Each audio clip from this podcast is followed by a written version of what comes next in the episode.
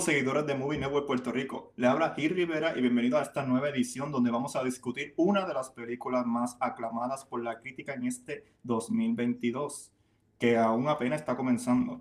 Una película esperada en Puerto Rico y de multiverso, y no, no es la que ustedes están pensando. Esa sale la próxima semana o ya salió por si están escuchando este podcast en otro tiempo, otro lugar y otro multiverso. Hoy vamos a hablar sobre Everything Everywhere All at Once, una película de multiversos. Pero antes les presento el resto del equipo de Movie Network. Cristian Ortega y Ashley Santiago, ¿cómo están? Hola, hola, ¿todo bien? Todo bien, todo bien. ¿Qué, han visto, además de Everything Everywhere At Once? Eh, yo, películas... No he, tenido break de, he tenido break de ver mucho. Empecé ayer a ver una serie de Apple TV Plus que se llama Severance, que hay mucha gente hablando de ella. Eh, tiene muy buena reseña, muy buenas críticas. Este, y la empecé a ver y está súper interesante el primer capítulo. Sí, vi The Northman cuando tuve el chance de verla cuando salió. Eh, nada, súper buena, me, me, me, gustó un montón. Robert Eggers sigue metiéndole. Este, todavía no entiendo la decisión de Caribbean Cinema de lanzarla solamente en Fine Arts. Siento que pudo haber leído súper bien en varios cines, porque es una película comparado a lo otro que ha hecho Eggers, bastante comercial, eh, aunque sí tiene como que ese esencia, ese surrealismo que tiene Eggers a veces, pero igual, eh, pero está súper bueno. De verdad, si, si, tienen, si no lo han visto, si tienen break, vayan a verla. Antes de que salga Everything Everywhere All at Once, porque cuando salga esa tienen que darle el apoyo full, pero anyways. Pues la serie que he estado viendo últimamente es la de Tokyo Vice, que me tiene juquia, está en HBO y no sabía que me faltaba que faltaba un capítulo de que saliera al aire y cuando estoy viendo el séptimo capítulo y se acaba, de repente me topo con que no tengo más nada que ver hasta este próximo jueves. Súper, que vamos a ver Everything. Digo, ya la vimos, nosotros ya la vimos, tú sabes, en otro multiverso, pues. la habíamos visto. Yo por mi parte, pues vi The Bad Guys, muy buena animación, excelente, entretenida, les recomiendo que la vayan y la vean porque ¿verdad? el cine está lleno esta semana de varias películas como Picando Adelante, The Normal, eh, estar ya mismo estrena Everything Everywhere All at Once, The Bad Guys, eh, y también vi la serie de Netflix que estado trending en Twitter el fin de semana pasado, que fue Stopper, una serie chulita. So, si la quieren ver y quieren sonrojarse, pues les recomiendo esa serie. Pero ahora vamos a hablar de Everything Everywhere All at Once, antes que empiece la otra película, otra semana que no voy a mencionar, que también es de multiversos. Pero pues, esta llegó primero. Esta película, ¿verdad? Eh, se trata de una inmigrante china que se ve envuelta en una aventura salvaje en la que solo ella puede salvar el mundo explorando otros universos.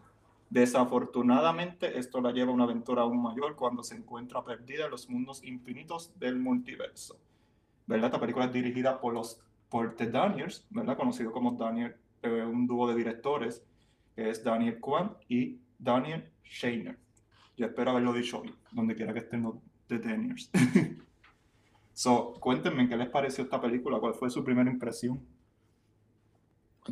Eh, bueno, pues yo. O sea, había un hype bien grande con esta película antes de que, la vieran. Sí, yo rapidito porque tengo este, la reseña, la escribí yo, que creo que ya para este punto debe estar arriba en Movie Network, so abundo más ahí, eh, pero nada, este, a mí me encantó esta película, me voló la cabeza. Creo que es mi película, bueno, creo no, es mi película favorita del año so far. Eh, obviamente estamos todavía en abril, so faltan ocho meses todavía, falta mucho por ver, pero hasta el momento es mi película favorita del año.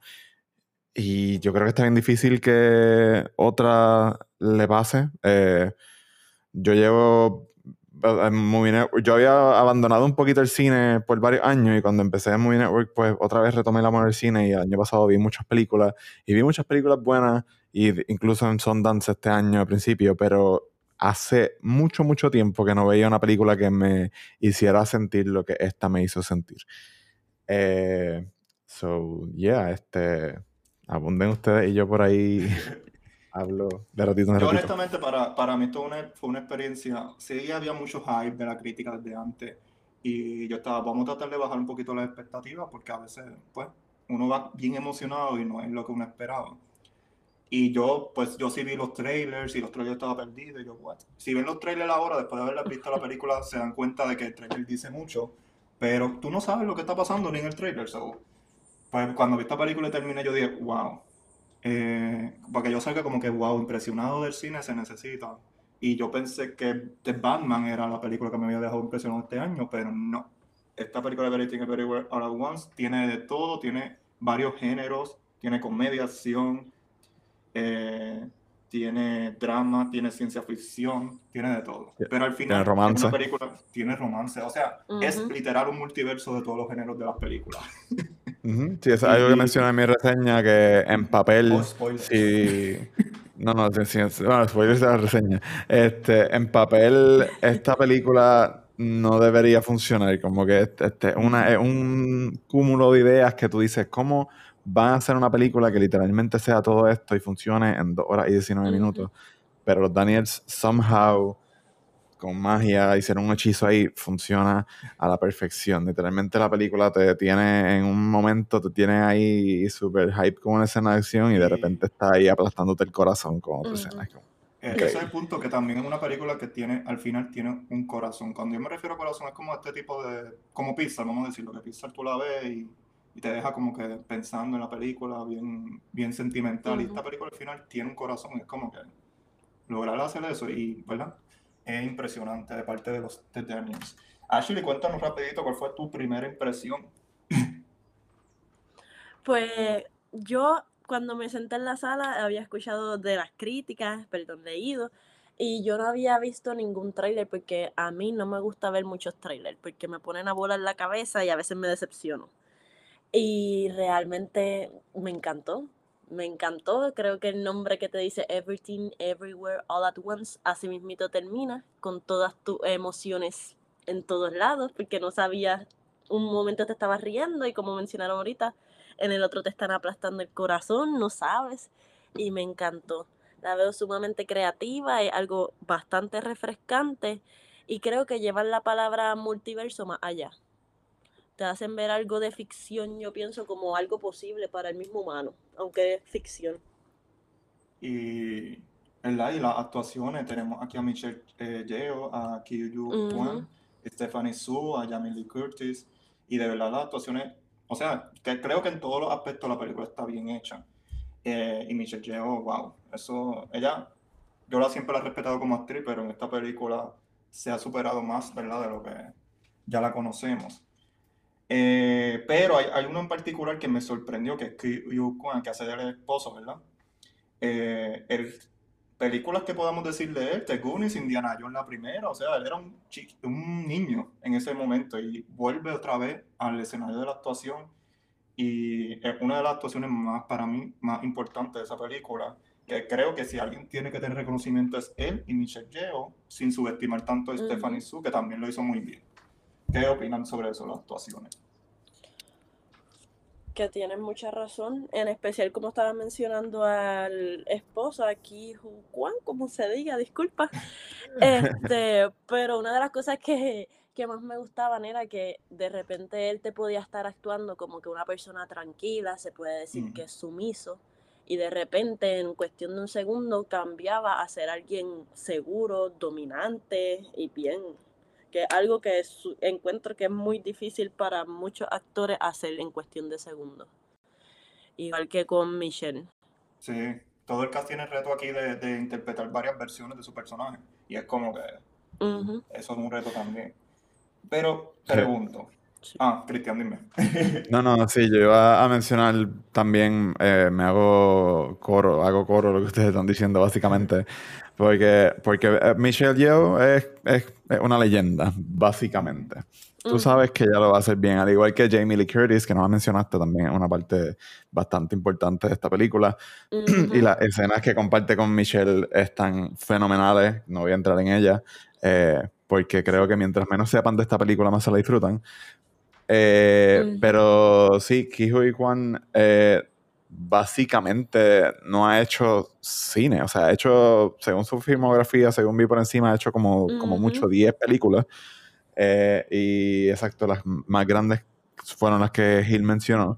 Eh, es fenomenal lo que hace en esta película, todas las emociones que tiene que, tiene que llevar y, básicamente tiene que llevar la carga emocional de la película con una super actriz como Michelle Eh, y se va ahí mano a mano con ella, como si fuera alguien que lleva actuando toda su vida, eh, que sí, podemos decir que sí, porque es de niño, pero obviamente hay, han habido unos gaps bien grandes entre películas que tú mantener, ¿verdad? Que mantenerte como, como un actor este, al nivel para poder hacer esto, pues se necesita.